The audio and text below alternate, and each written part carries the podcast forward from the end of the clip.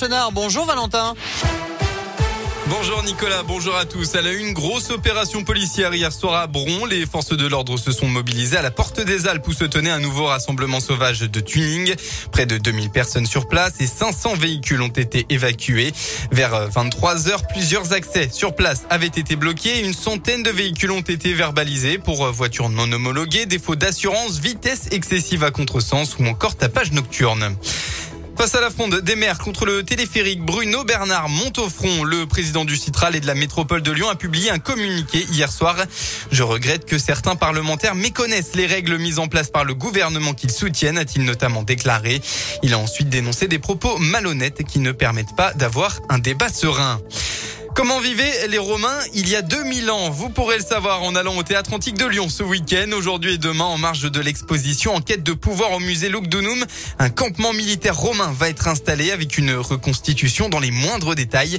Les précisions du secrétaire général des théâtres romains Lugdunum, Sylvain Bouteille. 80 personnes qui vivent comme il y a 2000 ans, où euh, notamment le samedi soir, euh, les personnes pourront euh, assister à une reconstitution de repas, puisque les euh, les reconstituteurs vont cuisiner euh, devant le public. Ils dorment même euh, sous des tentes et sur de la paille pour vraiment revivre comme il y a 2000 ans. En plus, ça sera extrêmement proche en fait d'une caserne militaire qui existait il y a 2000 ans, qui se trouvait juste au-dessus du site de l'Odéon. Et détail important, l'entrée est gratuite et les 80 reconstituteurs seront disponibles pour répondre à toutes vos questions. Dans le reste de l'actualité, c'était il y a 40 ans. La loi abolissant la peine de mort en France avait été promulguée le 9 octobre 1981. Le 40e anniversaire sera célébré par Emmanuel Macron au Panthéon aujourd'hui en présence de Robert Batinter, avocat, ancien garde des Sceaux, ancien président du Conseil constitutionnel et ancien sénateur qui fut l'homme de ce combat contre la peine de mort. On passe au sport avec un petit mot de football en National Villefranche cale encore après sa première défaite la semaine dernière face à Annecy.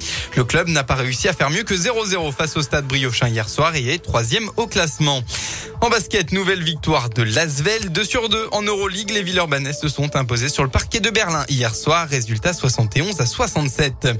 Et puis en mot de rugby enfin, après un démarrage compliqué, trois défaites pour seulement deux victoires, le Loup va devoir appuyer sur la pédale d'accélération pour ne pas se laisser distancer au classement.